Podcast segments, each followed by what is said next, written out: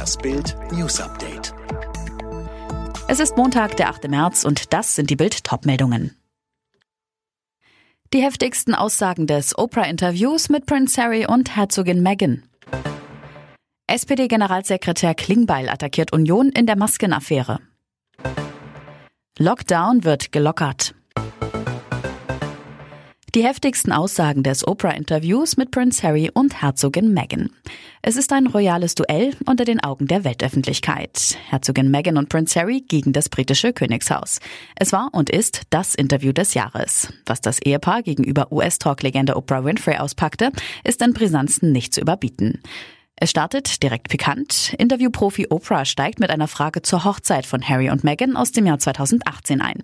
Meghan erzählt, es war eine Erfahrung, als hätte ich meinen Körper verlassen. Das war nicht unser Tag, er wurde geplant für die ganze Welt.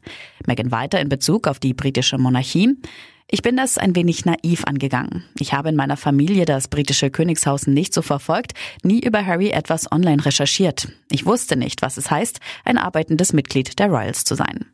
Als Harry zum Interview hinzukommt, lüftet er das Geschlecht des ungeborenen Kindes. Es ist ein Mädchen, ein Junge und ein Mädchen. Was kann man mehr wollen? Unsere zwei Kinder, unsere zwei Kinder, wir vier, das ist alles. SPD-General Klingbeil geht im Bild-Talk auf Maskenraffkes los. Topthema, der Skandal um die Maskenraffkes in der Union. Die Abgeordneten Nikolaus Löbel und Georg Nüßlein, die an Maskengeschäften dreist mitverdient haben, aber ihre Bundestagsmandate nicht sofort niederlegen wollen. CDU-Generalsekretär Paul Ziemiak zeigte sich fassungslos. Wir sind nicht nur verärgert, wir sind wütend auf das, was ans Tageslicht gekommen ist. Löbel und Nüßlein beschmutzen das Ansehen aller Abgeordneten. Die beiden Maskenraffkes müssten jetzt das Mandat niederlegen, so Ziemiak, jetzt sofort. Doch SPD-General Lars Klingbeil geht das nicht weit genug. Die müssen diese eine Million zurückzahlen, verlangte Klingbeil, die sie bei Maskengeschäften verdient haben. Löbel 250.000 Euro, Nüßlein sogar 660.000 Euro. Ob sich auch Genossen bei Maskengeschäften bereichert haben könnten? Klingbeil, das kann ich ausschließen für die SPD-Fraktion. In Deutschland ist ab heute wieder etwas mehr möglich. Unter anderem dürfen sich überall mehr Menschen treffen. Fünf Leute aus zwei unterschiedlichen Haushalten sind drin. Kinder unter 14 Jahren zählen dabei nicht mit. Auch Tattoo-Läden und Kosmetikstudios dürfen wieder öffnen.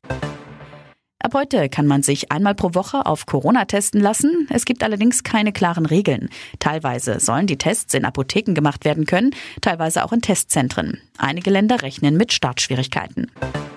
Und Arminia Bielefeld bleibt in der Fußball-Bundesliga weiter mitten im Abstiegskampf. Auch mit neuem Trainer reichte es gegen Union Berlin nur zu einem 0 zu 0. Zuvor trennten sich Köln und Bremen 1 zu 1. Und im DFB-Pokal stehen die Halbfinals fest. Borussia Dortmund spielt gegen Zweitligist Holstein Kiel. RB Leipzig ist zu Gast beim Gewinner der Partie Regensburg-Bremen. Die beiden Halbfinals steigen Anfang Mai.